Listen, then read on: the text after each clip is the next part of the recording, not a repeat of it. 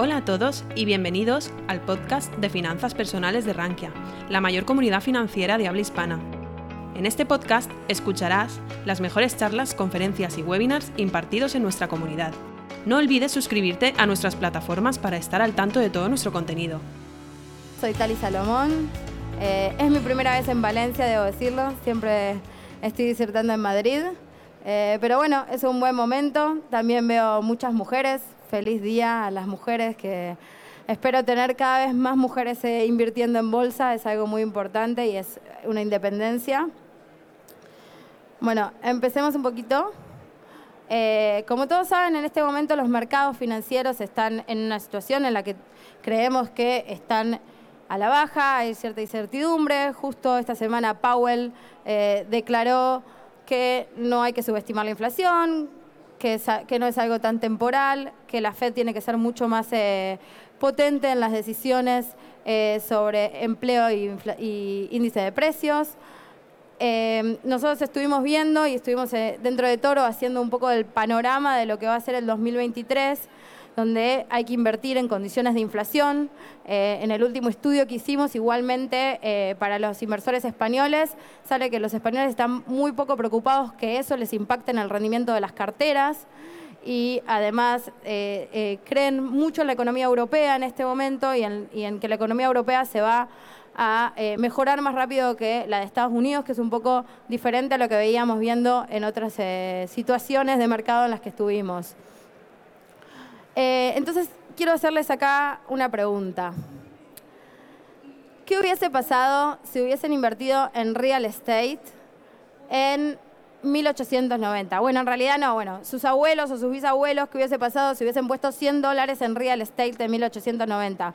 ¿Alguien sabe cuál hubiera sido el resultado del valor? ¿No? ¿Nadie se anima?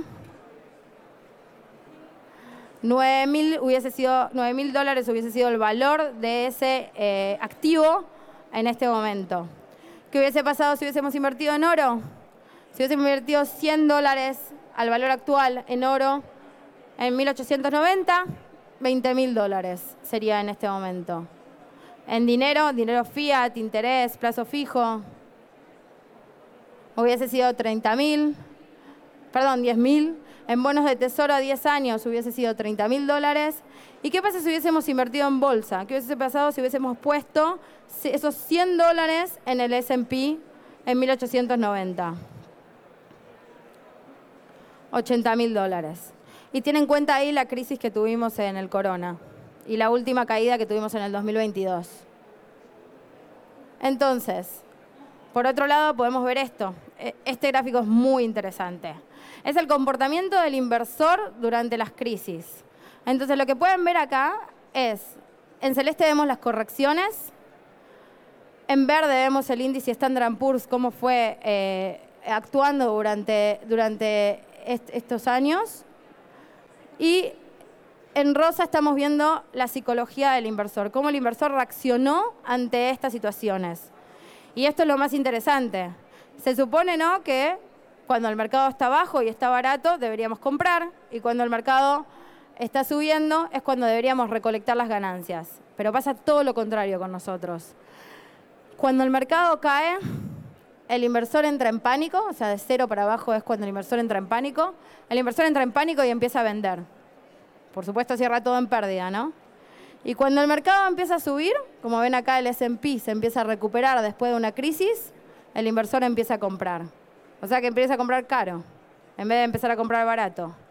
Y es normal, le pasa a todo el mundo. Todo el mundo tiene miedo, es, esa desesperación, ¿no? Por ejemplo, el otro día estaba escuchando a alguien que contaba que si él le decía a su esposa que iba a invertir en bolsa, le iba a decir, no, ¿qué? ¿Que vas a tirar tu dinero a la bolsa? Y entonces siempre está como discutiendo y ve que otras personas invierten en bolsa y les está yendo bien. Y entonces dice, bueno, voy a poner ahora 500 dólares en la bolsa y hace 510. Entonces dice, ay, ¿por qué no puse más? Si ahora hice 10 dólares de ganancia. Y entonces se anima y pone otros 500 dólares y otros 500 dólares. Y después la bolsa cae y empieza a perder su dinero y está en 300 dólares. Y dice, ¿qué voy a hacer ahora? ¿Qué voy a hacer con mi esposa? Mi esposa me va a decir, te dije que no inviertas ahí. ¿Qué voy a hacer? ¿Cómo le voy a explicar todo eso? Entonces empieza a entrar ese pánico, esa emergencia de hacer algo y de solucionarlo sin tener esa tranquilidad o manejar las emociones de decir, no, al final, si vemos a largo plazo, el Standard Poor's tiene un crecimiento exponencial a largo plazo, pese a una crisis temporal. Entonces al final terminamos sacando el dinero y bueno, ahí está tu esposa que te dice, yo te dije que no inviertas en bolsa. Entonces, eso es lo que pasa con el inversor.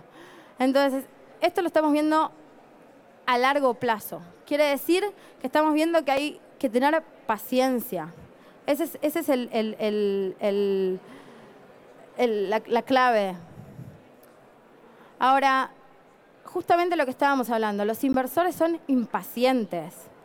Pero hay un punto muy interesante, los inversores nos volvimos más impacientes con el tiempo. Yo creo que no es solamente una condición de mercado o lo que fue pasando en el mercado, creo que también tiene que ver con las generaciones. Por supuesto que la generación millennial o la generación Summer somos muchísimo más impacientes y vivimos mucho más al límite que la generación de baby boomers. Y esto lo podemos ver perfectamente en el gráfico. En 1975, un inversor promedio tenía una acción durante cinco años. Sin embargo, podemos ver ahora que el máximo de retención de una acción es de 10 meses. O sea que no nos da tiempo a veces a una recuperación. Ahora, uy, ¿qué pasó?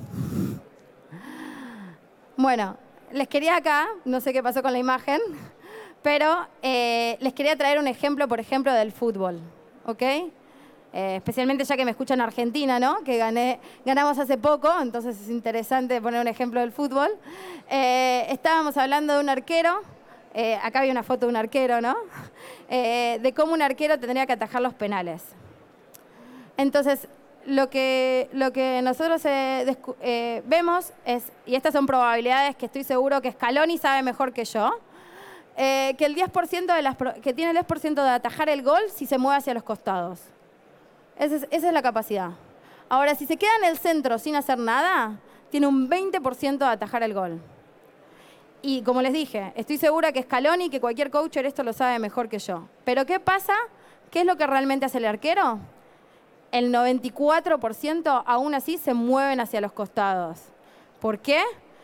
Porque si después no atajan el gol, tienen que decir que hicieron algo. Entonces se mueven. Y lo mismo nos pasa a nosotros. Es, es eso de yo hice algo. Ahora, hay otra cosa que nos influye y son los medios de comunicación. Los medios de comunicación nos generan urgencia. Antes estábamos viendo, en la, presentación anterior estábamos viendo cómo el medio estaba afectando a la estrategia del inversor. El medio de comunicación al final lo que quiere es vender, lo que quiere es vender la noticia, entonces lo hace todo como más grande, lo, lo, agranda la situación. Entonces, por ejemplo, podemos ver la crisis del 29. En la crisis del 29 el Dow Jones cae de 380, llega a 139 ¿Y cuál es la etapa de New Yorkers? En el piso de la bolsa, todos entrando en una crisis total, encerrados en esta situación terrible que es la caída de la bolsa y se terminó el mundo. Si vamos a la crisis de 1974, la crisis energética, también el Dow Jones antes de la crisis, la caída, después cómo, cómo se maneja hasta, hasta la recuperación. Una foto de Newsweek terrible, entra un miedo terrible. Eh, beer market, Wall Street, one way hacia abajo y vamos a darle pánico a todos los inversores, una venta masiva. Podemos ver otra presentación. ¡Ay, qué lástima! Black Monday, también es excelente eh, la etapa del... Eh, la etapa del New York Times, Time to Crash, en rojo fuerte para que realmente entremos en un pánico terrible y también hagamos una venta masiva. Wall Street en sus peores momentos, el mundo está cambiando. 1987. 1999, crisis de las .com. Antes de la crisis de la .com, todos éramos ricos. Compren, compren Terra, compren todas las acciones de bolsa de las .com, getrich.com. Entonces, obviamente esto generaba que los inversores tomen esa decisión. Luego de la crisis de las .com, ¿cómo vamos a hacer? ¿Cómo vamos a pagar nuestro retiro? Una señora grande que tendría que estar tranquila en su pensión, está trabajando, sirviendo como en McDonald's a los chicos jóvenes una vianda. el, el pánico, el pánico genera la urgencia. 2008, también, tiempos difíciles con la crisis de la subprime. 2020 el COVID, se terminó el mundo también, ahí sí, que terminamos todo, la pandemia, no vamos a quedar en nada. Sin embargo, como ven, al final, en marzo tuvimos una crisis y después el mercado fue para arriba. Entonces, ¿por qué los mercados de acciones a largo plazo tienen esta tendencia positiva? Esta, es la verdadera pregunta, ¿no? ¿Por qué sucede? ¿Qué es lo que sucede? Lo que sucede es, simple. Nosotros estamos invirtiendo en acciones, acciones de empresas que tienden a evolucionar, que, están haciendo algo por el mundo, que se están desarrollando. Justamente, si se fijan, obviamente que este gráfico no está en escala algorítmica, entonces no pueden ver que acá también hubo un cierto crecimiento. Pero si se fijan en los 90, por esta área, el crecimiento fue exponencial. ¿Por qué? Porque también el desarrollo tecnológico fue exponencial. Y al final, como digo, nosotros estamos invirtiendo en empresas que van generando desarrollos. Por ejemplo, no sé qué está pasando con la imagen de las presentaciones, pero es una lástima. Eh, acá había un teléfono, ¿no? Porque en los años 50 todos teníamos teléfono de línea o, no sé, en la Argentina creo que en los 70 recién llegamos a tener teléfono de línea. Y hoy en día todo el mundo tiene iPhone. O sea, hoy en día no hay forma de que uno llegue tarde a casa y que no dé explicaciones. Eh, entonces, ahí mostramos cómo se fue desarrollando la empresa de eh, eh, tecnológicas. En el área de desarrollo de atención médica, esto eran los hospitales de antes. Estos son los hospitales de ahora. Si, por ejemplo, estamos hablando de Cannabis Care, CRISPR Technology, la edición del ADN y todo eso, no nos hubiésemos pensado en ese momento, pero al final son las mismas empresas las que generaron esa evolución. El desarrollo energético. Hasta hace tiempo la mayoría de las cosas eran petróleo, la mayoría de la energía se utilizaba por petróleo. Hoy en día estamos hablando de la energía limpia, hoy en día estamos viendo de invertir en, paneles solares, en energía que se produce con el agua, energía hidráulica. ¿Qué pasó con el desarrollo del mercado financiero? Bueno, era en el piso de la bolsa, uno tenía que ir a comprar la acción. Al final aparecían las, cotizaciones una, una, vez al día, no era que iba cambiando la cotización y tenías que realmente llegar hasta el piso de la bolsa a comprar la acción. Hoy en día se puede entrar a toro y con un solo clic invertir en la acción. Y eso, otra vez, es que las empresas van avanzando. Entonces, me encanta que no se vean los gráficos, pero no importa, imagínenselos. Los beneficios corporativos, perdón.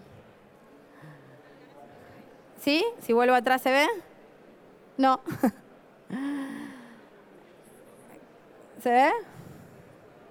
Bueno, lo que quería mostrar es que al final, en, en, el gráfico anterior, que no estamos viendo, no sé por qué, es que al final los beneficios corporativos, si sacamos los tax, siempre han sido positivos y en el alza. Estamos. Eh, entonces, la conclusión es que a largo plazo, y por supuesto diversificando, no se queden con una sola acción, porque ahí sí, bueno, están poniendo todos los huevos en una sola empresa. Que a largo plazo, y si diversificamos, los mercados realmente valen la pena, también en condiciones de crisis. Entonces, invierten en la economía global, eso es lo más importante. No se queden con una sola empresa, ni tampoco en un solo país. El mundo al final sigue desarrollándose y estas empresas siguen generando valor, como lo vimos antes. Los mercados bajistas ocurren y en promedio cada siete años. Es verdad, últimamente tuvimos el mercado alcista más largo de la historia y muchas de las generaciones que están operando hoy en el mercado no saben operar en un mercado bajista. Pero al final, después de un mercado bajista, el mercado vuelve a subir. El mercado tiende a cambiar y cuando las cosas cambian se sienten dolorosas.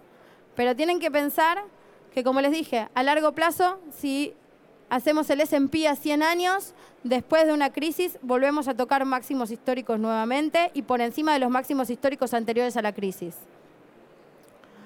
Algunos activos del mercado siempre siguen funcionando, ¿no? Por ejemplo, eh, hay acciones, y también lo podemos ver en el IBEX, hay acciones que están a lo largo de la historia y siguen desarrollándose y siguen eh, eh, trayendo productos que se desarrollan. Entonces, sigan invirtiendo Y los que no están invirtiendo, los invitamos a invertir, pero sean pacientes. Sean pacientes, no entren en pánico cuando el mercado cae y por supuesto, como decía antes, diversifiquen.